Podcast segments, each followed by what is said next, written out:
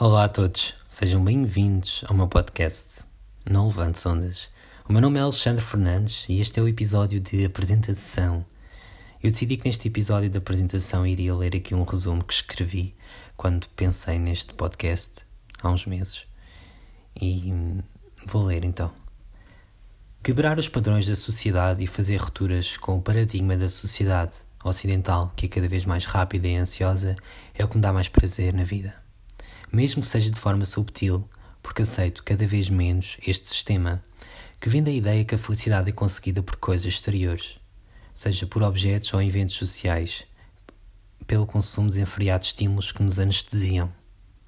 Tentei esta fórmula de vida e, mesmo depois de adquirir tudo o que a sociedade diz que é fantástico, eu continuei com o vazio e dependente da validação dos outros. E após esta frustração, eu senti que a minha autoestima não podia continuar ali. Então, eu decidi que a minha luta começava naquele momento.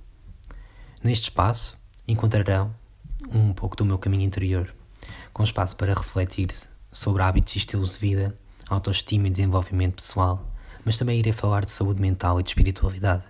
No fundo, uh, são temas que têm estado muito presentes na minha vida nos últimos anos, uh, especialmente nos últimos meses, de forma muito intensa, na verdade. É um espaço onde eu irei partilhar desabafos, histórias pessoais e também dar algumas sugestões uh, ao partilhar a minha verdade para, para que retirem alguma coisa, mesmo que não concordem com o que eu vá dizer, que retirem alguma coisa para vocês. No fundo, para para termos o objetivo de viver uma vida mais leve e lenta. Penso que é o objetivo de toda a gente.